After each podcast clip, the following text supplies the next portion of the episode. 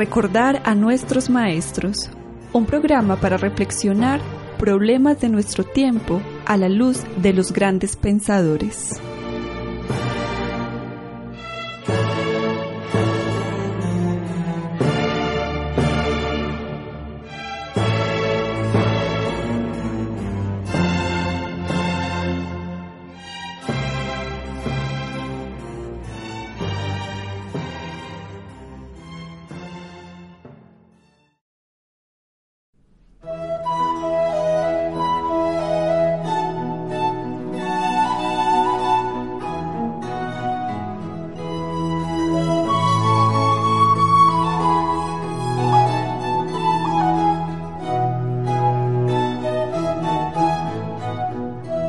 Queridos oyentes, tengan ustedes un cordialísimo saludo de parte de Carlos Mario González, profesor de la Universidad Nacional, director de este programa y también director del Centro de Estudios Sociales Estanislao Zuleta, que es la entidad que lleva a cargo la realización de este programa semanal. Muchas gracias también a la emisora de la Universidad Nacional. Otra gratitud también tenemos con la Corporación Libertad y Democracia, con la Biblioteca Pública Piloto, en donde realizamos muchos eventos del Centro de Estudios, con la librería Al Pie de la Letra, que nos apoya la realización de nuestras actividades culturales en la ciudad. En fin, con toda la gente que contribuye a que nosotros podamos mantener el propósito que nos ha animado desde nuestra constitución.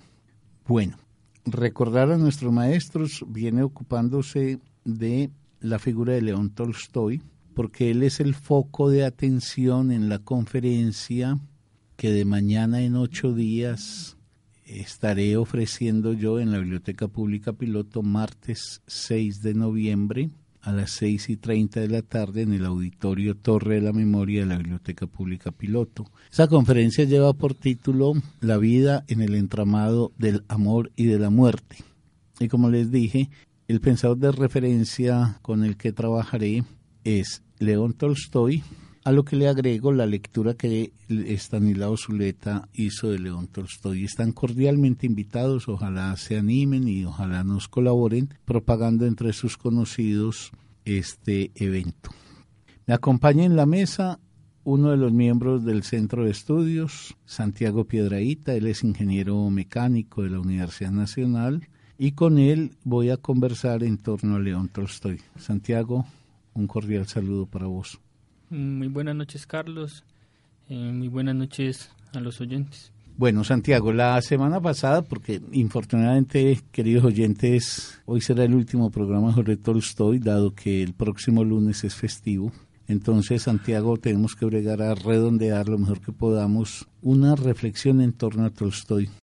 La semana pasada nosotros estuvimos hablando, y vos en particular, con una muy buena lectura que habías hecho de La muerte de Iván de un tema que es central en Tolstoy, como lo es en todos los grandes pensadores, y es el de la muerte.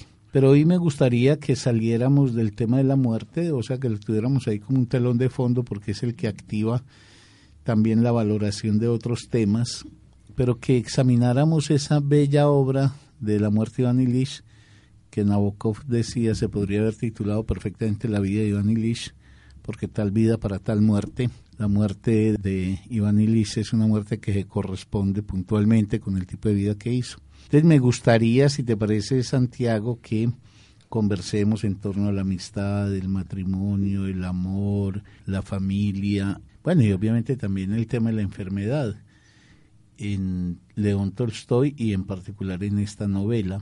¿Cómo articularías vos ese asunto de la forma en que muere Iván Ilich esa cosa tan dramática que vos formulabas la semana pasada de un hombre que se percata cuando ya es tarde de que ha dilapidado la vida, que cuando la muerte en la forma de la enfermedad terminal se le presenta, él se da cuenta que el tiempo lo malbarató y como la vida no tiene una segunda oportunidad, pues entra la angustia también de no haber sabido vivir a la altura de sus mejores posibilidades. Y Tolstoy muy magistralmente, porque la novela de Tolstoy está escrita a la inversa de la historia. La novela de Tolstoy comienza con el féretro donde se encuentra Iván Ilich y, y toda la ronda que hacen ahí pues los compañeros de trabajo, etcétera.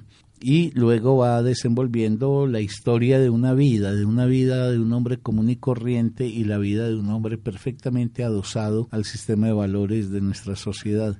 Pero ahí entran en juego muchas cosas, como dije antes, la amistad, el amor, el matrimonio, el trabajo. Santiago, dicho sea de paso, en los cuadernos del Centro de Estudios Estanislao Zuleta para la Reflexión y la Crítica, que es una publicación, un libro que nosotros sacamos cada cuatro meses, en el número 5 para quienes tengan interés. Salieron varios artículos, salió uno de Daniela Cardona, en el principio fueron los celos, todos estos miembros del centro de estudios, salió uno mío que se llama El amor esa enfermedad de la que nunca quisiéramos curarnos y salió un texto de Santiago con quien estoy aquí conversando, el texto se llama Para un rescate del trabajo, una crítica al capitalismo entonces, no sé, el trabajo es también muy importante. Entonces, me gustaría, Santiago, que por donde quieras entremos a conversar sobre esto. Bueno, yo quisiera resaltar, me gusta mucho la frase de, de Nabokov, porque precisamente lo que uno puede notar con esa forma de, de relato de Iván Illich, que precisamente empieza pues por, por el velorio pues que le hacen, puede calibrar lo que este hombre hizo en la vida a partir de lo que los más allegados a él hacen por el mismo difunto. Y ahí se encierra, pues uno puede empezar a analizar, digamos, qué tan hondo caló una amistad o incluso el mismo amor, los más allegados pues al mismo Iván Ilich. Y lo digo, por ejemplo, en el caso de, del amigo más allegado a él, que era Ivanovich, y que frente a la muerte pues, de Iván Ilich simplemente va al velorio como quien tiene que hacer algo porque la sociedad, digamos, lo pide así. Es decir, Tolstoy no muestra a Ivanovich, digamos, eh, muy confundido dentro de sí, digamos, muy, muy compelido, muy trastornado por la muerte, digamos, de lo que fuera un amigo, pues si es que amistad, digamos, hubo ahí precisamente porque las relaciones que muestra Tolstoy que tuvo Iván Ilich en su vida, digamos, fueron muy superficiales. E incluso pues también se muestra la misma relación que tuvo con la esposa, que en el mismo velorio, digamos, está pues tiene las lágrimas, la tristeza, pero también está pues siempre pendiente otra vez de la superficialidad de ese encuentro. Y precisamente cuando va a hablar con Ivanovich lo que sale después de haber hablado digamos de, de la tristeza pues de la pérdida digamos de su esposo es la pregunta por la pensión. Entonces yo creo que, que es muy magistral la forma de, de exposición que tiene Tolstoy en ese, en ese asunto porque precisamente muestra lo que habría después de la muerte de Iván Ilich y digamos qué logró hacer en su vida con digamos esas relaciones más cercanas y lo que alcanzó a hacer en su vida se muestra también precisamente en lo que estas personas hacen por él y cómo lo toman. Y como digo pues lo que se muestra son cosas digamos muy muy superficiales muy de, de la etiqueta y de un parecer pues más que todo. Sí yo creo que en esta novela es la radiografía de un hombre común y corriente y de un hombre exitoso. Y lo que en esa novela también Tolstoy nos va mostrando es que uno puede ser perfectamente exitoso, es decir, alcanzar la realización de los valores que rigen a una sociedad y sin embargo uno ser un desdichado, que no se corresponde la realización del sujeto con la realización que proclama la sociedad necesariamente. Entonces, esta que es una sociedad, la sociedad en que vivimos es la sociedad que describe León Tolstoy. Es una sociedad que tiene mucha superficialidad, que establece las relaciones en términos no comprometidos, donde el único destino de realización de un individuo pareciera ser alcanzar algún lugar importante en la estructura de poder, tener una fama que le permita ser reconocido por anónimos, y concentrar dinero. Y todo eso para poder mantener un semblante de importancia, de satisfacción aparente, de realización de la vida. Pero todo es como una estafa, ¿no? Lo que uno siente con Iván Ilich es que la carrera de la vida, porque es literalmente una carrera, es ascender por los peldaños que se le ha dicho que debe ascender, pero no hay nada sustancial ni esencial en juego en cada momento de la vida sino que todo lo cumple porque son los requerimientos que la sociedad hace y la vida se le va volviendo un artificio, entonces no tiene nada que sea denso, propio, auténtico. Y ahí está, por ejemplo, ¿qué llaman amigo? Amigo es un colega de trabajo. Esto se devuelve hacia nosotros para que pensemos también nosotros cómo concebimos, por ejemplo, la amistad. ¿Qué es un amigo? Un amigo es un ser con el que uno se saluda. Un amigo es un ser con el que uno se encuentra en un lugar de trabajo. De Ivanilis, su existencia, entre otras cosas porque era un hombre que no conversaba, era un hombre que el tiempo que tenía lo dedicaba a tratar de, de, matarlo, el tiempo que le quedaba fuera de las obligaciones. Tiene colegas y lo que hay es un desentendimiento total de unos con otros. Incluso si el muerto hubiera sido un amigo, Iván se hubiera comportado de la misma manera. Cumplimiento convencional de la existencia, las honras fúnebres, molestia porque este se murió pues y nos está dañando la partida de whist, de cartas. Entonces, de un lado en esa novela para que ustedes, queridos oyentes, si no la han leído, se animen a leerla, recuerden La muerte de Iván Ilich y quienes la han leído la repasen. Está una reflexión indirecta sobre el concepto de amistad que se teje en esta sociedad. Porque si hay algo que caracteriza a Iván es que es una soledad absoluta. Lo que pasa es que esa soledad no logra ser, digamos, como conciencia de, de ella, sino hasta el momento en el que, digamos, la muerte entra dentro de él bueno, y entra también a través de la enfermedad, que es como el, la alarma pues que se enciende en él por la fragilidad. Pero sí, usted va mostrando cómo a medida que él entra más, digamos en términos de la conciencia de, de la muerte, y que a veces digamos está también más enfermo, cómo él entra también cada vez en, en un momento digamos de, de mayor soledad porque precisamente no hay quien se pueda poner en su lugar. En términos de, no de vivencia, pues digamos, porque eso es imposible, pero el ser humano tiene el recurso pues de la identificación. Claro, pero eso exige una posición que permita valorar la vida de una manera distinta a como la sociedad actual lo señala, porque la gente en general vive en medio de un montón de gente sola. Entonces vos tenés muchas personas a tu alrededor, si sos estudiante o si trabajas. Todo el mundo, incluso basta con simplemente vivir en una ciudad y uno tiene, por ejemplo, un directorio telefónico con muchos nombres. El tema es que si todos esos personajes que uno conoce alcanzan la categoría de la amistad y es evidente que no. Esta sociedad fue desplazando el concepto de amistad para hacerlo cada vez más débil y reducirlo prácticamente a los intercambios informales que la gente tiene o las maneras convencionales de, del trato. Pero si la amistad es un concepto exigente, entonces la amistad implica la posibilidad de que dos seres que se identifican, que tienen un afecto compartido sincero, una valoración mutua real, esos dos seres pongan las vidas propias en conversación mutua, de tal manera que los amigos no son solamente aquellos con los que uno pasa el tiempo, sino con los que uno hace la vida misma. Y eso es el drama de Iván Ilis. Iván Ilis es un solitario. Yo creo que hay dos cosas muy, muy angustiantes en él. Uno, que efectivamente cuando la muerte aparece bajo la máscara de la enfermedad, pues a nadie, es que nadie siente nada por la parte de Iván.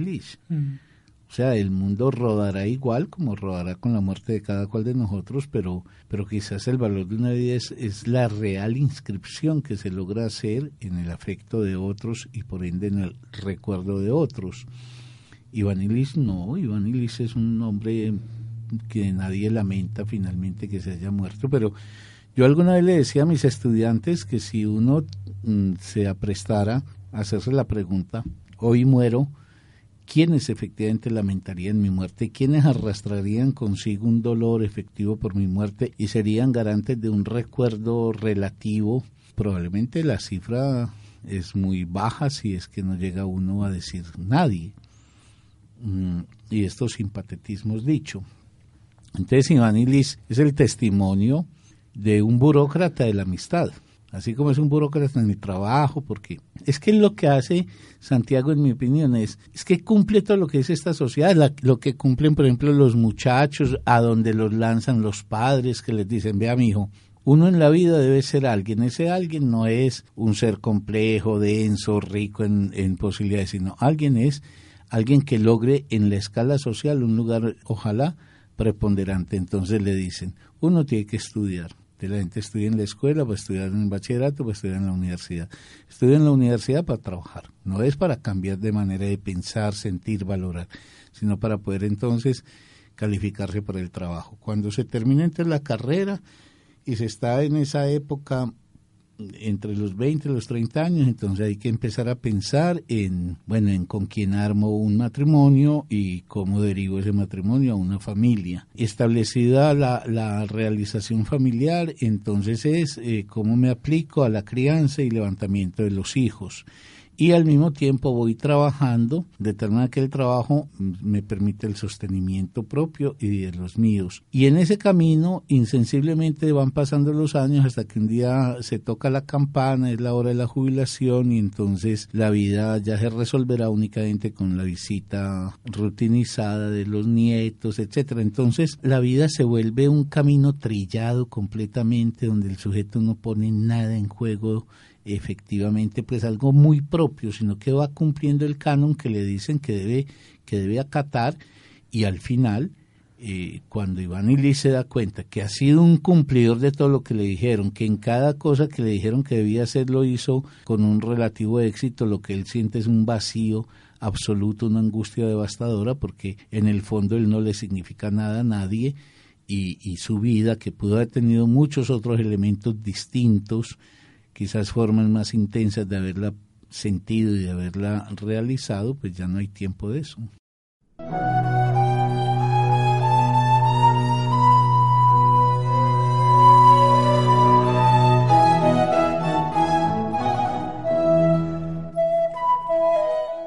Yo veo también que Tolstoy va mostrando pues e-, esa responsabilidad de la que estamos hablando ahí en ese sentido sería digamos política porque está hablando de toda una sociedad de lo que le propone la sociedad a sus individuos.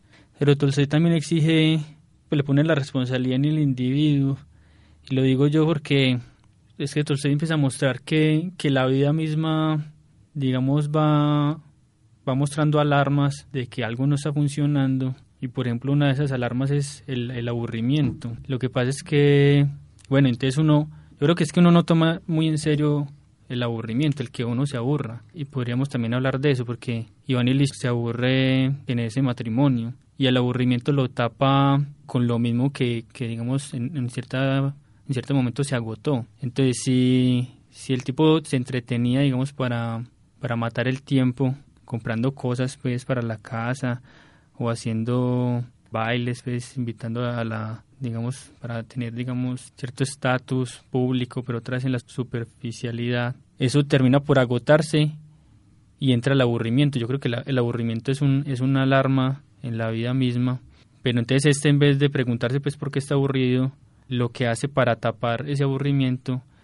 es digamos profundizar más en aquello que, que ya se había agotado entonces no entonces lo que hay que hacer es cambiar de trabajo pero en el sentido de que me paguen más entonces es, digamos, sobre lo mismo. Lo que hay que hacer es no dejar pues, de estar pensando en comprar cosas para la casa, sino comprar una nueva cosa para la casa. O poner en cuestión el matrimonio y las formas de relación y de hacer el amor. Entonces lo que hace, no, entonces sigamos en el matrimonio, pero entonces tratemos de ponerlo de manera secundaria y pongámoslo por encima primero el trabajo. Y Tolstoy muestra incluso en ese, en ese relato que el ser humano puede tomar el trabajo mismo como una droga, es decir, como una vía de escape. Y lo que hace Iván es precisamente eso, no se soporta el matrimonio y entonces lo que hace es meterse aún más en el trabajo. Pero entonces otra vez, no se pone en cuestión nada de lo que, digamos, empieza a sonar mal, empieza a, a crujir en la vida de uno, sino que antes o se tapona pues y se pone por encima otras cosas que distraen o se profundiza más en aquello que, es insulso pues y, vacío. Esta sociedad es una sociedad productora de aburrimiento. El aburrimiento, como vos decís, debería ser un tema central de preocupación y de reflexión. La vida humana no podría permitir un solo minuto de aburrimiento, de dificultad, de lucha, de esfuerzo, incluso de sufrimiento. Pero el aburrimiento es la opacidad de la vida. El aburrimiento es la vida en el desafecto para el propio sujeto. y porque esta sociedad produce aburrimiento y la produce por todas las instituciones que tiene, porque es una sociedad muy reglamentaria y muy disciplinante. De las tres grandes instituciones de esta sociedad son verdaderas fábricas productoras de aburrimiento. La escuela, porque hay que mantener encerrada a la gente y, y sometida a reglamentos y con premios y castigos, lo premio con la aprobación de la materia o lo castigo con la desaprobación. Bueno, eh, la familia en general, matrimonio y familia, son otra institución terriblemente aburridora en general. Lo que pasa es que, bueno, y la tercera es el trabajo. Lo que pasa es que es que lo grave es que la gente se habitúa al aburrimiento y, y soporta que la vida tenga largas horas, largos días, largas semanas, largos meses, largos años de aburrimiento. Es que incluso Tolstoy decía ahí muy bellamente que la esposa Iván Illich había conseguido tomar la resignación por virtud. O sea, la gente termina resignándose y cree que, que, es una virtud. Y eso es lo común. Mm. O sea, por eso, por ejemplo, los niños que, que, como dirían las abuelitas, no se hallan en la escuela, entonces los declaran niños con inclinaciones patológicas, y porque un niño debe ser el que soporte el aburrimiento.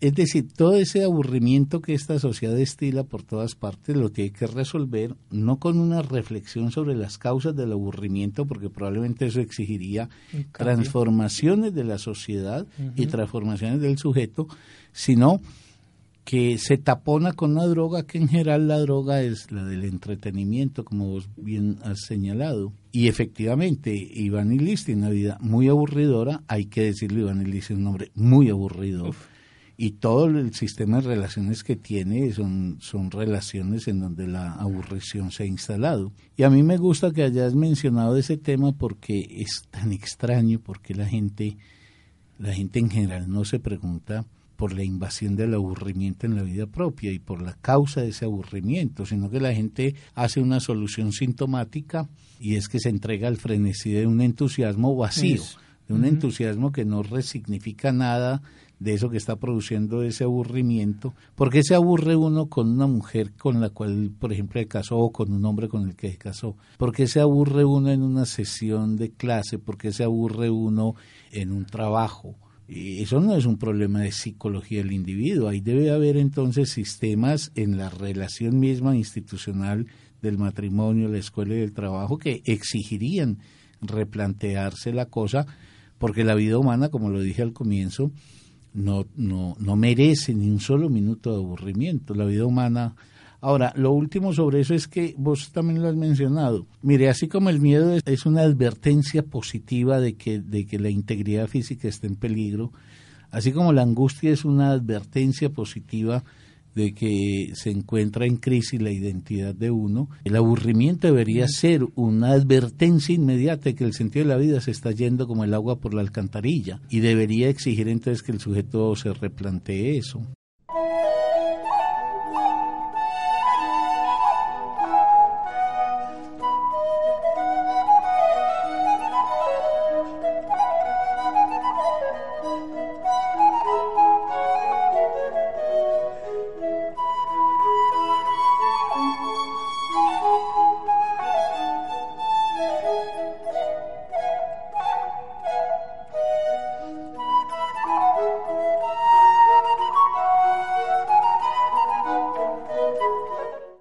Bueno, Santiago, nos quedan un par de minuticos, un minutico, mejor dicho, despedimos el programa, pues eh, decir lo último sobre Tolstoy y yo cierro el programa.